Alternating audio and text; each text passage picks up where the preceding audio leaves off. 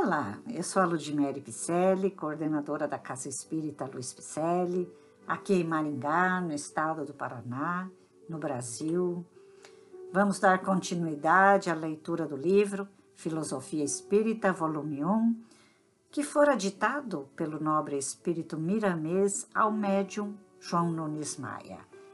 E estas reflexões foram elaboradas sobre a obra O Livro dos Espíritos, obra kardeciana, obra da doutrina espírita, onde Allan Kardec fez perguntas aos nobres espíritos e eles colaboraram conosco, nos dando as explicações necessárias.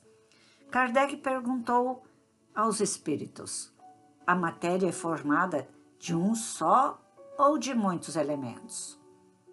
E os espíritos responderam: de um só elemento primitivo. Os corpos que considerais simples não são verdadeiros elementos, são transformações da matéria primitiva. E Miramês, então, para nos auxiliar, fez a seguinte reflexão com o tema Formação da Matéria. A formação da matéria perde-se na eternidade do tempo e nos caminhos infinitos do espaço. O homem de bom senso contenta-se com o saber que surge na gradatividade dos seus próprios passos. Às vezes se encontra na Terra revelações altamente iluminadas, mas somente as encontramos quando estamos preparados em espírito e em verdade.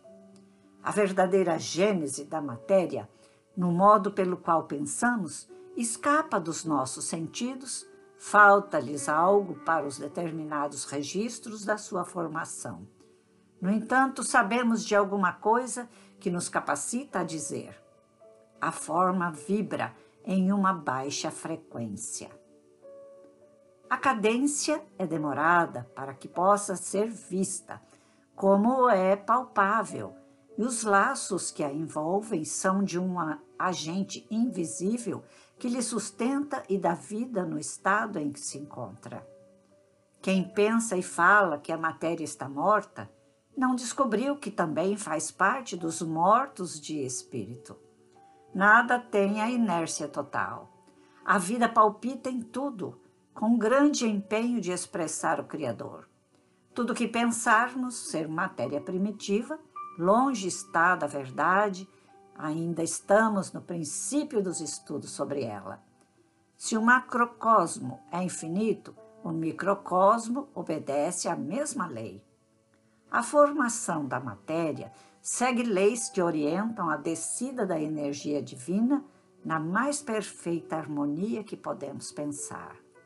Ao começar a sair do centro de vida do Criador, ela inicia a sua transformação de variadas consequências. A idade da matéria não pode ser contada pelos moldes que conhecemos, no acanhado mundo que vivemos e nas prisões em que se encontram os homens. Estamos caminhando para um conhecimento mais concreto sobre as leis naturais, cujas forças fazem agregar-se elementos e desabrocharem energias sutis guardadas no seio da própria forma. Viajando na sutileza dos ventos, acomodadas nos ambientes suaves das águas e concentradas para despertar as consciências das árvores.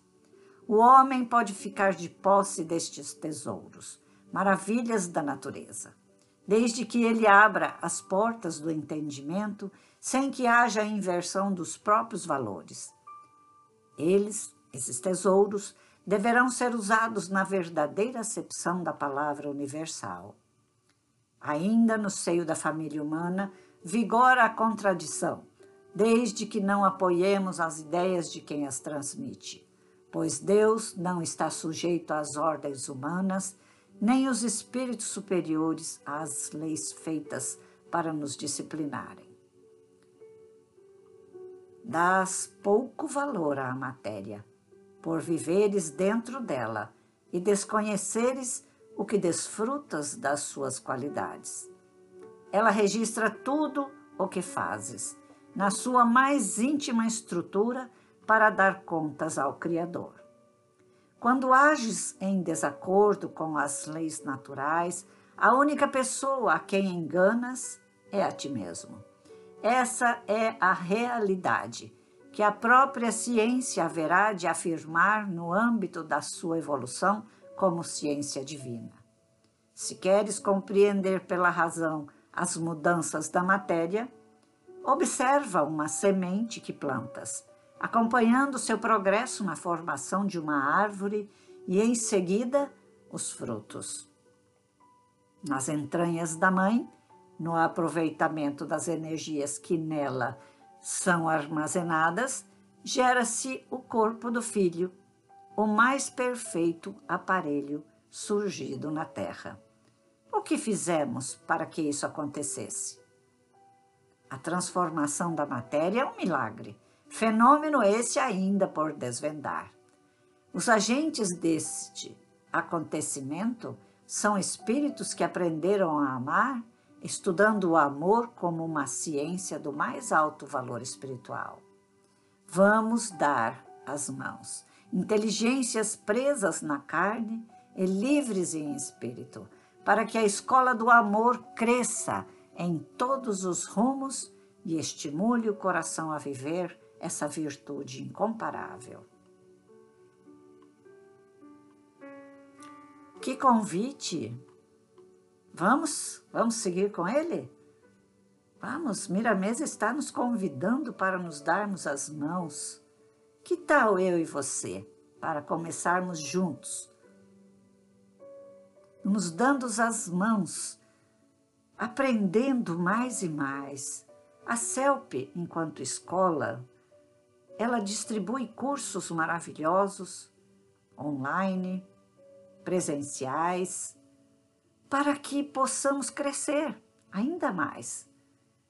E este amor envolvido neste conluio espiritual, quando nos juntamos para estudar, logicamente temos uma amplitude maior que vai nos abrir os olhos para a tomada de consciência.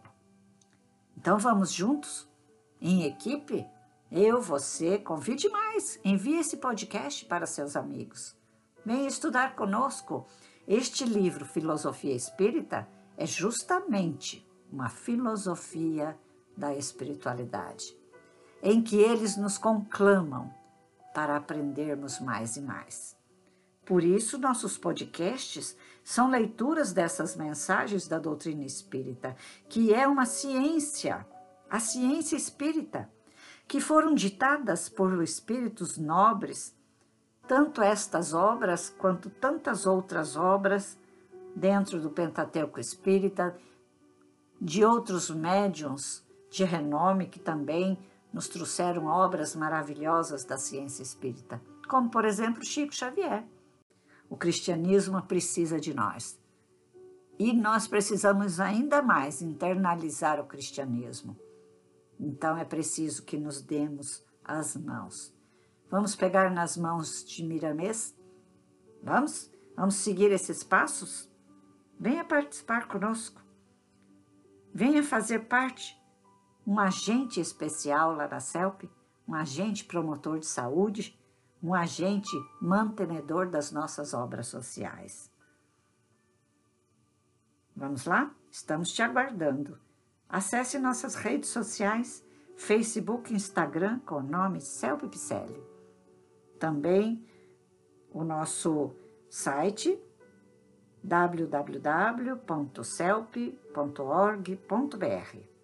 Eu te aguardo com muita paz do coração para te dar aquele abraço carinhoso que os caminheiros da CELP estão nos aguardando por lá. Deus nos abençoe a todos. Que assim seja.